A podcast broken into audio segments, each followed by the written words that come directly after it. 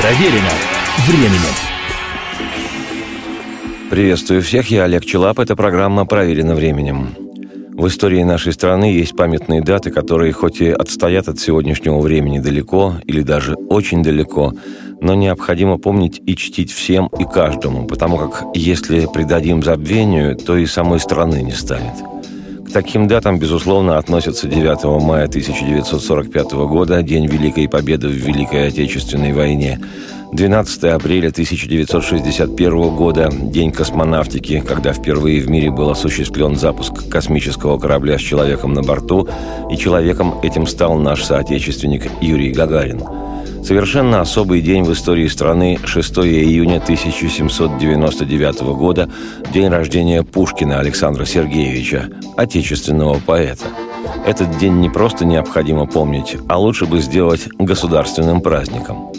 Точно так же к святым и памятным датам нашей страны, как бы сейчас отдельные персонажи не пытались переписывать историю, Точно так же к святым и памятным датам относится и 22 июня 1941 года, день, когда началась Великая Отечественная война. У войны той своя летопись, боль и до сих пор не затянувшиеся окончательно раны, но у нее и песни свои – и хотя о военных песнях мне уже доводилось делать программы, сегодня хочу предложить истории некоторых из тех песен, что связаны не столько с победой, а именно с началом и первым тяжеленным временем потерь и поражений. Потому что именно песни помогали выстоять в той не на жизнь, а на смерть мясорубке – Самой первой песней, написанной о войне, считается гимновая, ставшая, пожалуй, главной песней Великой Отечественной, знаменитая «Священная война».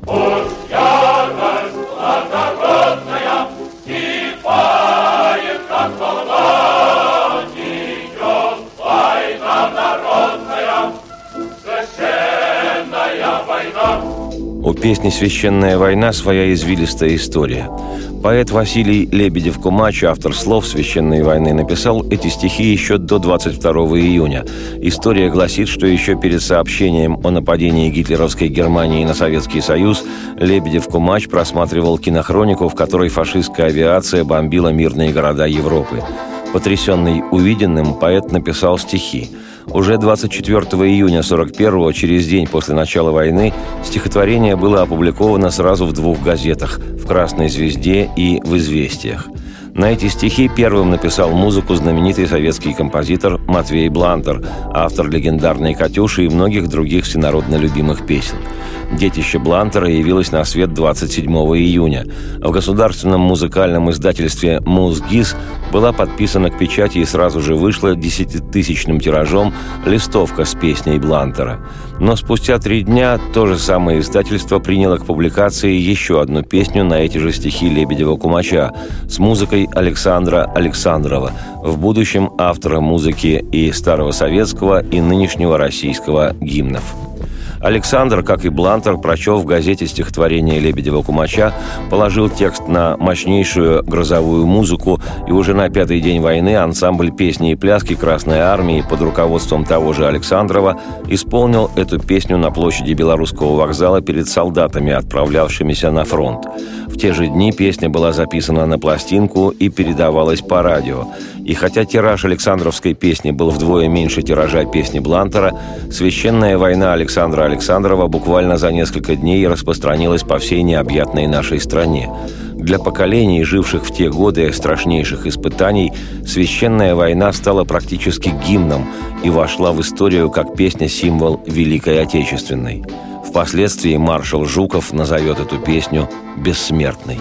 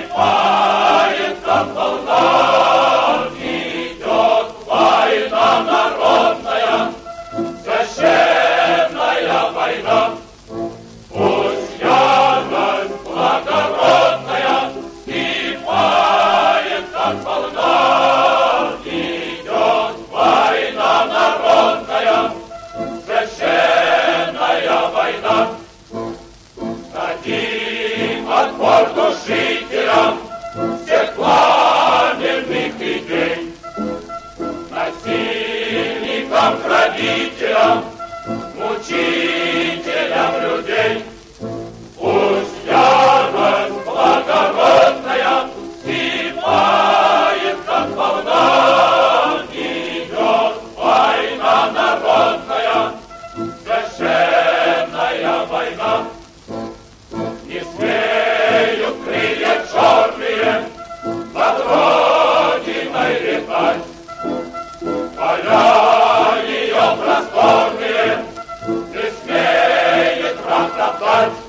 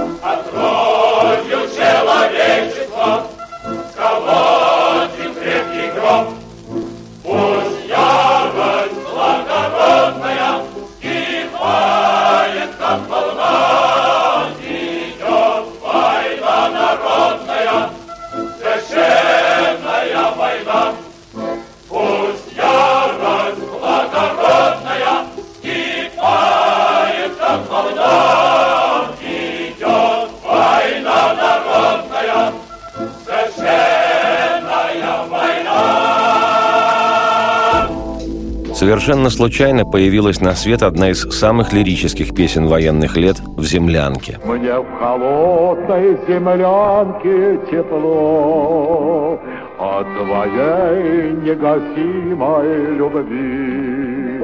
Вот что вспоминал об истории написания стихотворения «В землянке» поэт и журналист Алексей Сурков, цитирую. Стихотворение, из которого родилась эта песня, возникло случайно. Оно не собиралось быть песней и даже не претендовало стать печатаемым стихотворением. Это были 16 домашних строк из моего письма с фронта «Жене». Письмо было написано в конце ноября 41-го, после одного очень трудного для меня фронтового дня под Истрой, когда нам пришлось ночью после тяжелого боя пробиваться из окружения со штабом одного из гвардейских полков – и так бы и остались эти стихи частью письма, если бы уже в феврале 42-го композитор Константин Листов не пришел в нашу полевую редакцию газеты «Фронтовая правда» и не стал просить что-нибудь, на что можно написать песню – что-нибудь не оказалось. И тут я, на счастье, вспомнил о стихах, написанных домой, разыскал их в блокноте и, переписав начисто, отдал Листову, будучи абсолютно уверенным, что, хотя я свою товарищескую совесть и очистил, но песня из этого абсолютно лирического стихотворения не выйдет. Листов побегал глазами по строчкам, промычал что-то неопределенное и ушел. Ушел, и все забылось. Но через неделю композитор вновь появился в редакции и под гитару успел новую свою песню «В землянке». Ее слушали, затаив дыхание, и всем показалось, что песня вышла. Листов ушел, а вечером после ужина наш фотограф Миша Савин попросил у меня текст и, аккомпанируя себе на гитаре, спел эту новую песню. И сразу стало видно, что песня пойдет, если не музыкант запомнил мелодию с первого исполнения. Цитате конец. Когда Алексей Сурков писал слова «До тебя мне дойти нелегко, а до смерти четыре шага», то было не жонглирование художественными образами. Стихотворение «В землянке» сочинялось ночью после того самого боя, когда поэт с однополчанами вырывался из окружения и вырвался на минное поле. После публикации слов и мелодической строчки песни «В землянке» в газете, конечно же, нашлись рьяные борцы за соблюдение боевого духа. К тексту песни предъявлялись претензии, что, мол, строчки «До тебя мне дойти нелегко, а до смерти четыре шага» упаднические, и советский солдат боевой Красной Армии не должен так рассуждать. Раздавались требования заменить эти слова, как тогда говорили, отодвинуть смерть дальше от окопа. Была даже сделана запись этой песни с измененным текстом, но те, кто воевал, не приняли этого. После того, что видел в окопах – не веришь словам и штабам. На фронте люди знали, что такое «до смерти четыре шага», а потому первая редакция текста так и осталась классической. Вообще же в народе ходили десятки вариантов мелодии песни в землянке с другими, так сказать, любительскими стихами. «Ветер в юго метет и метет», Я читаю письмо от тебя, дни бегут беспокойной рекой, я услышала голос живой, разгоняет коптилочка тьму и с разными другими – 25 марта 1942 песня «В землянке», слова и мелодическая строчка впервые была опубликована в газете «Комсомольская правда». Хотя к тому времени ее уже знали, любили и пели на фронте. Песня стала неимоверно популярной у бойцов. А уж после того, как ее записал на пластинку Леонид Утесов, песня стала просто обожаемой народом. То ли потому, что слова были простыми и понятными каждому, и тем, кто воевал, и тем, кто ждал возвращения родных с фронта, то ли из-за мелодии. Она с неким налетом легкой приблотненности, столь понятной и ценимой в наших краях. Про такие песни в моем детстве говорили «жалостная».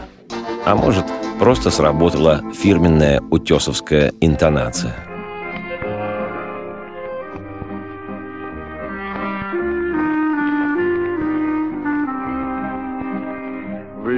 Бьется в тесной печурке огонь, На поленях смола, как слеза, И поет мне в землянке гармонь про улыбку твою и глаза.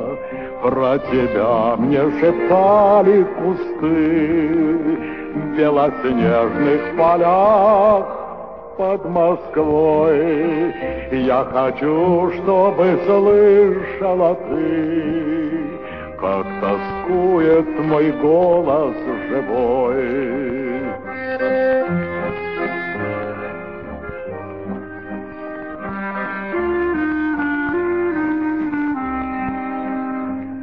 сейчас далеко-далеко. Между нами снега и снега, До тебя мне дойти нелегко, А до смерти четыре шага. Пой гармоника в юге на зло, Заплутавшее счастье зови. Мне в холодной землянке тепло От твоей негасимой любви. Мне в холодной землянке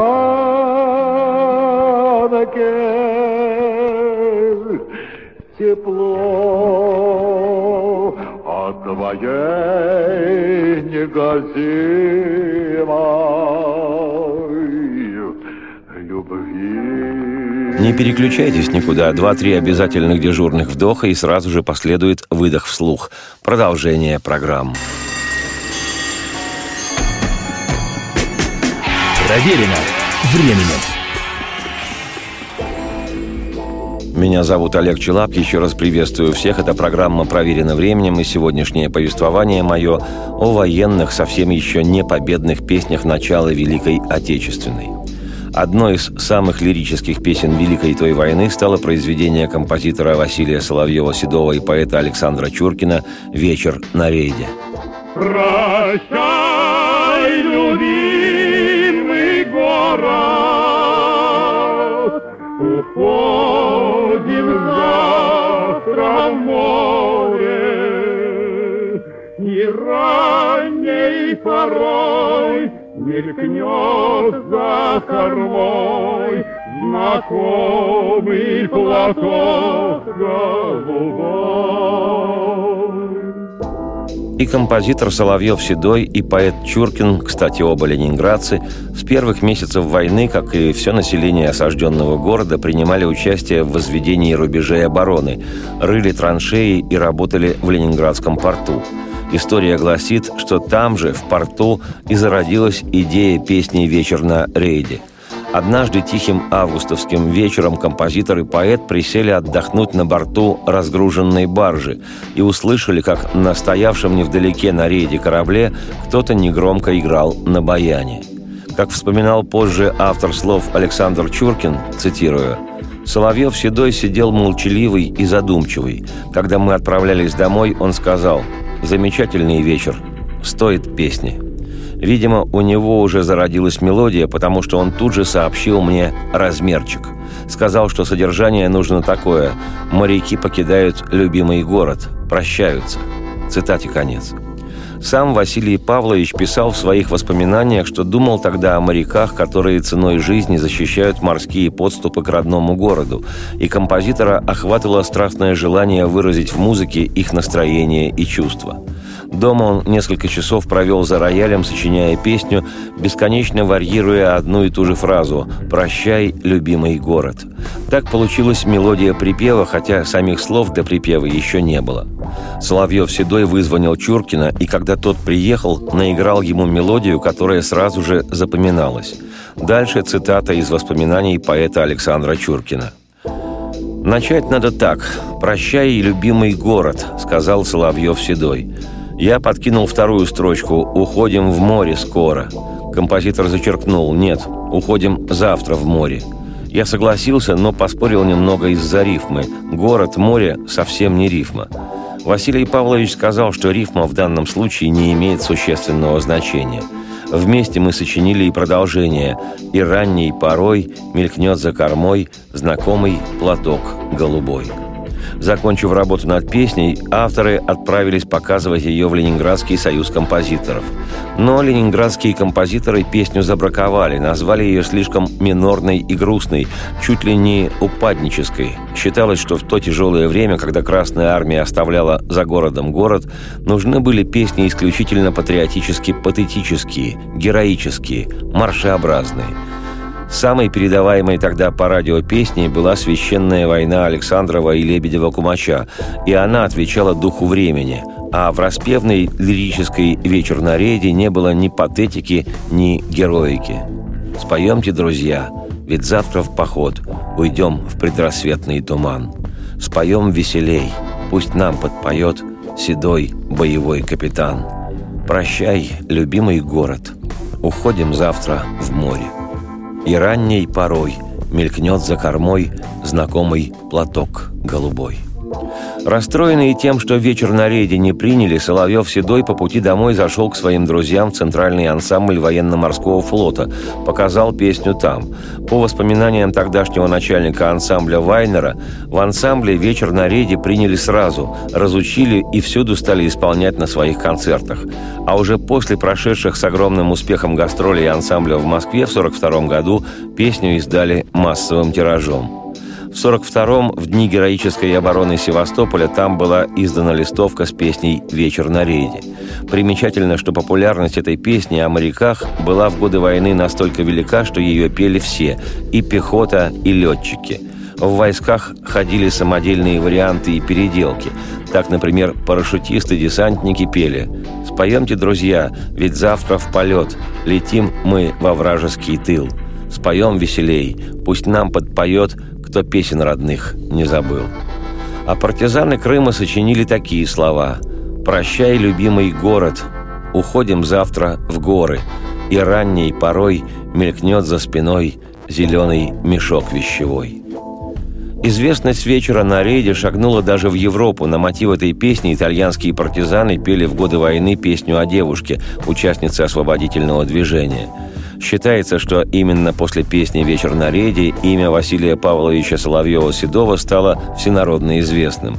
За эту и ряд других песен еще во время войны в 43-м композитор был удостоен государственной, тогда она называлась сталинской, премии. В общем, умели сочинять советские композиторы и поэты песни для советского народа. «Вечер на рейде» сработано на века – Слушаем «Вечер на рейде» в исполнении певцов Даниила Демьянова и Георгия Виноградова, запись 1942 года.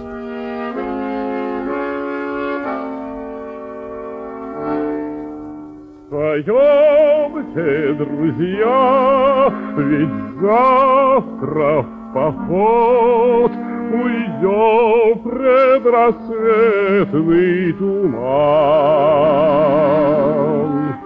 Поем веселей, пусть нам подпоет Седой боевой капитан. Прощай, любимый город, Уходит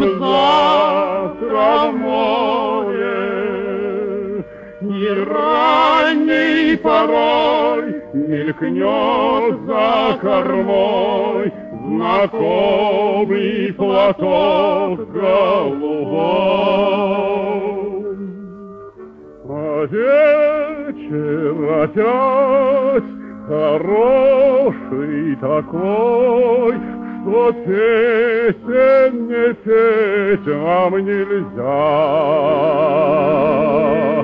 О дружбе большой, о службе морской Подтянем дружнее, друзья.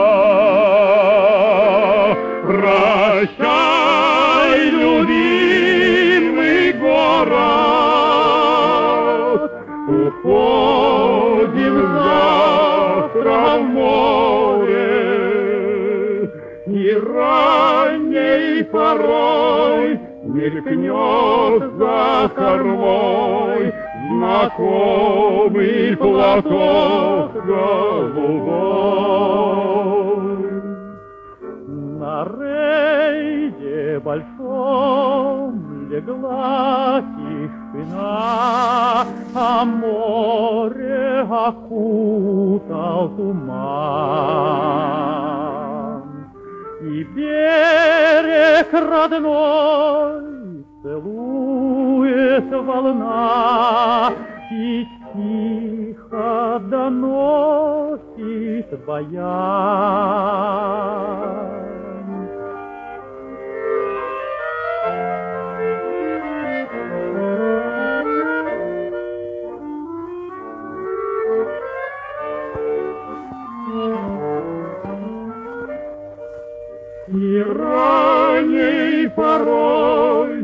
Мелькнет за кормой знакомый платок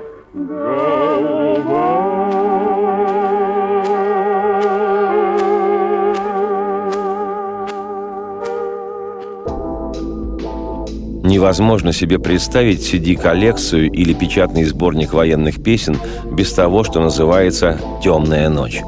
Хрестоматийная на все времена песня – это до сих пор непревзойденная классика. Она и сейчас слушается с замиранием сердца, а уж в годы войны, когда прозвучала впервые, и говорить нечего. И хотя в ту пору, о которой идет речь, песню исполняли многие артисты, и в их числе и Леонид Утесов, и Иван Козловский, в народе «Темная ночь» осталась в исполнении того, кто спел ее первым. Это киноактер и певец Марк Бернес. «Темная ночь» сочинялась композитором Никитой Богословским и поэтом Владимиром Агаповым для кинофильма режиссера-постановщика Леонида Лукова «Два бойца». Картина эта вышла в 1943 году и сегодня представляет собой интерес лишь как раритет. Марк Бернес играет в фильме попавшего на фронт одессита Аркадия Дзюбина. Режиссеру понадобилась песня для сцены, в которой герой Бернеса со своими боевыми товарищами коротает в землянке время после боя. Песня была написана и записана поразительно быстро, что называется «в один присест». Вот что вспоминал об этом композитор Никита Богословский. Цитирую. Получилось так, что поздно вечером ко мне пришел режиссер снимавшегося тогда фильма «Два бойца» Леонид Луков. В фильме вообще никаких песен быть не должно было. Одна лишь симфоническая музыка. Но Луков мне сказал, «Понимаешь, не получается у меня сцена в землянке без песни». И он так ярко, так красочно мне рассказал об этом, так актерски показал, что тут произошло чудо, которого у меня в жизни никогда не было. Я сел к роялю и тут же сыграл мелодию «Темной ночи» без остановки и поправок. Это был единственный случай в моей жизни, когда песня сочинялась столько времени, сколько она звучала. Лукову понравилась мелодия. Вызвали поэта Володю Агатова. Он приехал ко мне, я ему наиграл мелодию. Агатов сел к краешку стола и довольно быстро, почти не исправляя, написал стихи. Той же ночью разбудили телефонным звонком Бернеса, который отсыпался после бесконечных съемок. Достали машину, нашли гитариста, поехали на студию и записали песню. Причем Марк Бернес, который учил песни по три месяца и надоедал звонками по ночам, просил изменить слово или ноту, записал «Темную ночь» за 15 минут. На утро режиссер Луков уже снимал сцену для фильма «Два бойца», где герой Бернеса поет «Темную ночь». Цитате конец. Поразительная история приключилась с тем, как на заводе печаталась патефонная пластинка с песней «Темная ночь». Как гласит история, первый тираж пластинок с этой песней был списан в брак. Слушая Бернеса, работницы студии звукозаписи плакали, и слезы случайно попали на матрицу, с которой печатались диски. Удивительно, но руководство студии, узнав причину брака, не стало наказывать чувствительных сотрудниц. И это в те-то сверхсуровые времена – и хотя в мелодике «Темные ночи», как и в некоторых других песнях Никиты Богословского, есть некий приблотненный привкус, это уникальная песня, которая пережила свое время и удивительно органична сегодня, спустя 7 десятилетий. Истинная классика.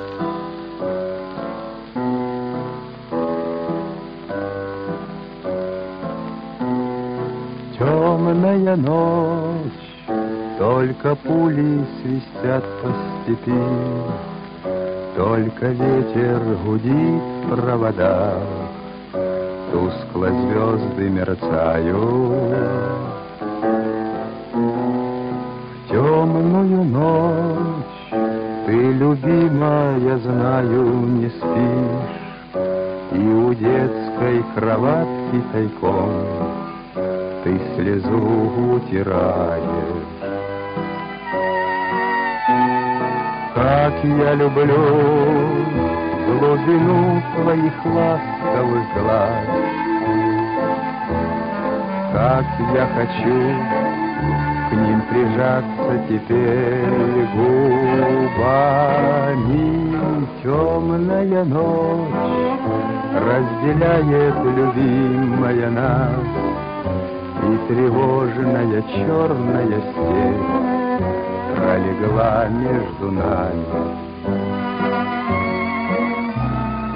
Верю в тебя, дорогую подругу мою, Эта вера от пули меня темной ночью хранила.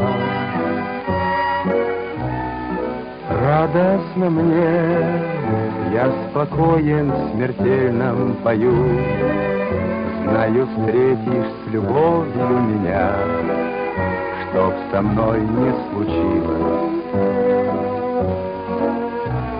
Смерть не страшна, с ней встречались не раз мы в степи. Вот и теперь надо мною она кружится, Ты меня ждешь, и у детской кроватки не спишь, И поэтому знаю со мной Ничего не случится.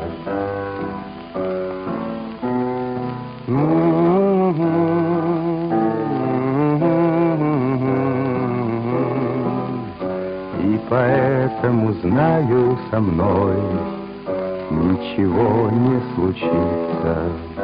Не переключайтесь никуда. Два-три обязательных дежурных вдоха и сразу же последует выдох вслух. Продолжение программы. Проверено временем. Комсомольская правда.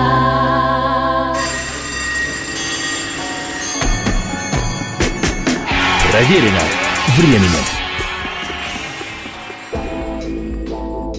Меня зовут Олег Челап. Еще раз приветствую всех. Это программа «Проверено временем» и сегодняшнее повествование мое о непобедных еще песнях Великой Отечественной войны. Одна из самых выдающихся и, признаюсь, моих любимых песен военного времени «В лесу при фронтовом», Автор слов, поэт Михаил Исаковский, послал стихи своему давнему товарищу и соавтору, композитору Матвею Блантеру, с которым они написали немало песен и в том числе упомянутую уже сегодня легендарную «Катюшу».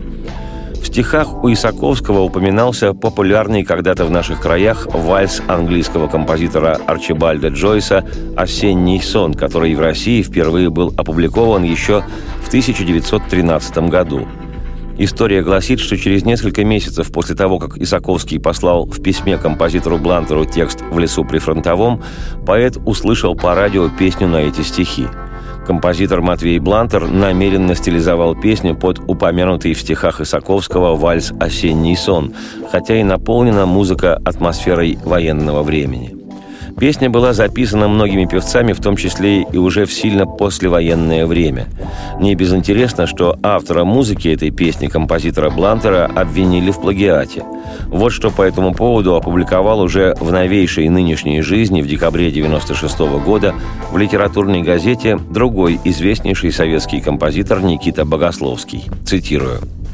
В 1948 году неизвестная женщина из Прибалтики прислала мне изданные аж в 1925 году в Хемнице ноты вальса «Королева ночи» прусского композитора Виктора Матиасовича, второй частью которых являлась мелодия песни военных лет в лесу при фронтовом Матвея Блантера, за которую он получил в 1946 году сталинскую премию. Я дал ноты композитору Евгению Жарковскому, который хорошо читал с листа, и он на совещании в Союзе композиторов по творческому методу сыграл в лесу при фронтовом с нот, изданных в Германии – Потом был секретариат Союза композиторов, где в защиту Блантера выступили добрый человек Шостакович, Кабалевский и кто-то еще. Потом разбирались в голубом зале газеты «Комсомольская правда». В итоге выговор дали мне, наверное, за то, что вынес ссор из избы. Цитате конец. О плагиате некоторых советских композиторов разговоры ходят давно, но лично я за руку не хватал и говорить не стану. А вообще песня в лесу при фронтовом уже живет так, как она живет. И песня, а сейчас она прозвучит в исполнении ансамбля Александрова, просто грандиозная.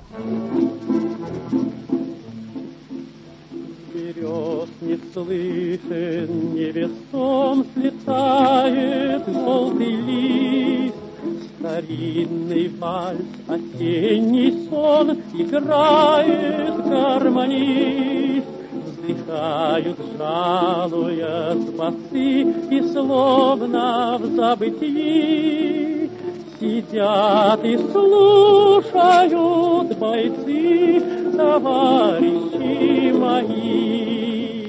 Под этот вальс весенним днем ходили мы на круг, под этот вальс в краю родном любили мы подруг. Под этот вальс ловили мы очей прекрасных свет. Под этот вальс грустили мы, когда подруги нет.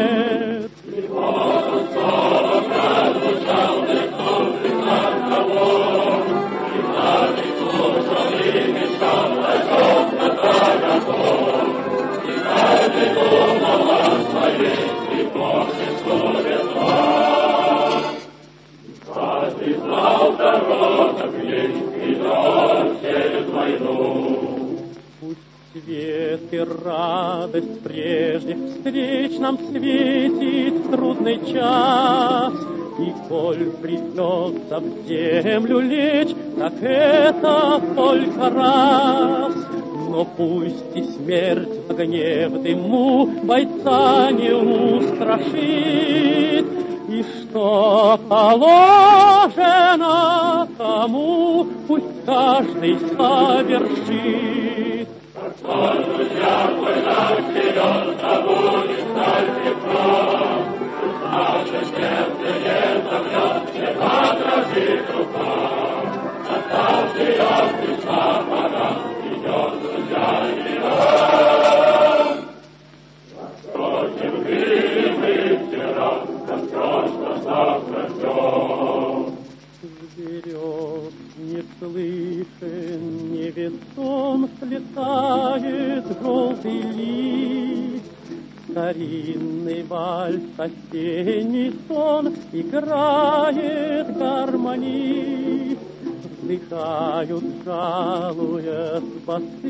и словно в забытии Сидят и слушают бойцы, товарищи мои. И светлая, и в то же время немного грустная песня «Случайный вальс» поэта Евгения Долматовского и композитора Марка Фраткина.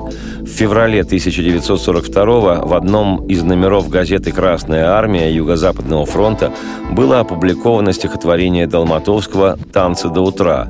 Как рассказывал сам поэт, цитирую, Стихотворение это я написал почти с натурой. Еще первой и тяжелой военной зимой я заметил, что никакая сложность обстановки, беда не могут заглушить то, что принадлежит лишь мирным временам и именуется лирикой. Цитате конец. В декабре 42-го Долматовский встретил композитора Марка Фраткина. На трофейном аккордеоне он наиграл Долматовскому вальсовую мелодию. Потом авторов пригласили на заседание Военного совета фронта, где вручили обоим боевые награды – ордена Красной Звезды и попросили познакомить с их новыми песнями. Долматовский рассказал о задумке превратить стихотворение «Танцы до утра» в песню – должно получиться нечто вроде офицерского вальса. И следующей ночью в пути в вагоне родился долго вынашиваемый офицерский вальс. В Красной армии в то время произошла реформа, были введены новые офицерские звания и погоны со звездочками, как в царской армии – при этом многие из новоиспеченных офицеров пролетарского происхождения надевать такие погоны отказывались. И дабы поднять престиж офицерского звания, командующий фронтом Константин Рокоссовский отдал распоряжение начальнику политуправления провести соответствующую идеологическую работу. И был обнародован приказ сочинить песню, прославляющую офицеров. В первой редакции текста значилось «Ночь коротка, спят облака, и лежит у меня на погоне незнакомая ваша рука. Но со временем поэт и композитор заменили офицерское название, в тексте появились слова «Я знакомую музыку вальса услыхал в тишине городка», да и сам вальс стал называться случайным. Ночь коротка, спят облака, Я знакомую музыку вальса Услыхал в тишине городка. Утро зовет снова в поход. Хорошо, что я встретился с вами, проходя мимо ваших ворот. Хоть я с вами совсем не знаком, И далеко отсюда мой дом, Но мне кажется снова Я у дома родного, В этом зале большом и как будто вдвоем, Так скажите хоть слово, Сам не знаю о чем.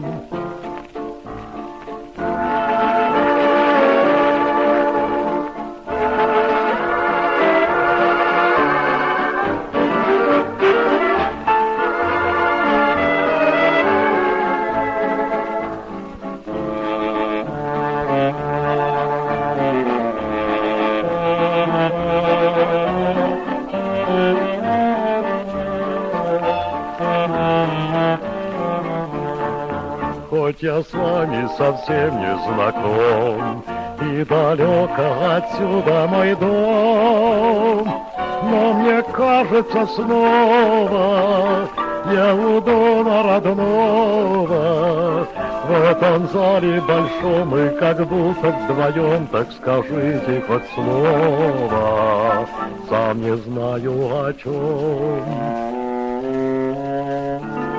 Сам не знаю о чем. Природные аномалии, которые сегодня приписываются меняющемуся климату, бывали и прежде. Во всяком случае, осенью 41 года на Южном фронте в районе Ростова зима наступила необычайно рано для тамошних мест. В ноябре выпал снег. А потом внезапно случилась оттепель, снег растаял, дороги раскисли и покрылись грязью непролазной. Тяжелее всего, как всегда, приходилось пехоте, месившей ногами родное бездорожье. Поэт Илья Френкель, ушедший на фронт старшим батальонным комиссаром и воевавший именно на южном направлении, написал в те дни свои самые, пожалуй, известные сегодня стихи «Давай закурим».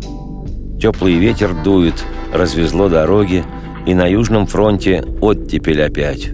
Тает снег в Ростове, тает в Таганроге. Эти дни когда-нибудь мы будем вспоминать. Военная судьба свела Френкеля с композитором-фронтовиком, гвардией капитаном Модестом Табачниковым. Ему поэт и показал свои стихи-творения. Табачникову стих очень понравился и так его захватил, что он сразу же принялся сочинять мелодию. И уже на следующее утро сыграл боевым своим товарищам новую песню «Давай закурим». Вскоре песня эта была опубликована в газете «Во славу Родины», а чуть позже ее включила в свой репертуар, а потом и записала на пластинку Клавдия Шульженко. В исполнении Клавдии Ивановны песня «Давай закурим» стала солдатской классикой. Лично я воспринимаю ее как песенного Василия Теркина.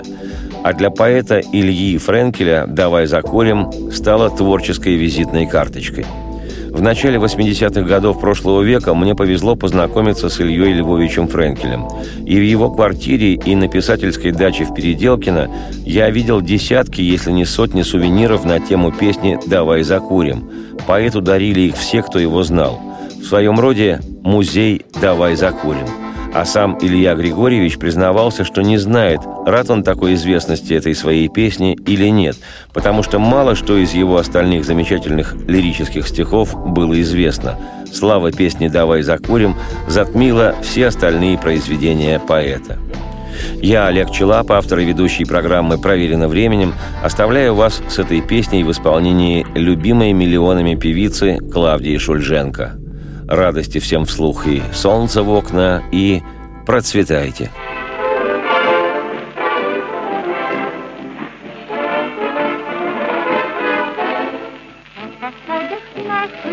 боях Долго будут люди песни распевать в кругу с друзьями часто вечерами Эти дни когда-нибудь мы будем вспоминать Об огнях пожарищах о друзьях, товарищах. Где-нибудь, когда-нибудь мы будем говорить. Помню я пехоту и родную уроку. И тебя за то, что ты дал мне закурить. Давай закурим, товарищ одной, Давай закурим, товарищ мой.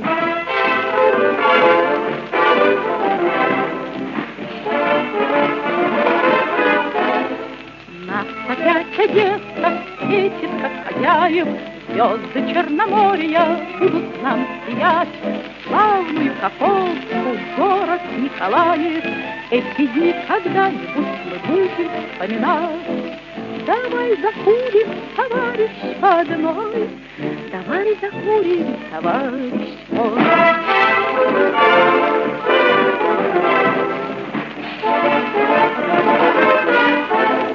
А когда не будет немцев в к своим любимым мы идем опять, Помним, как на запад шли по Украине, Эти дни когда-нибудь мы будем вспоминать об огнях пожарища, о друзьях товарищах. Где-нибудь, когда-нибудь мы будем говорить. Помню я пехоту и родную уроку. И тебя за что ты дал мне Давай закурим, товарищ родной, Давай закурим, товарищ мой. Давай закурим, товарищ мой. Проверено временем.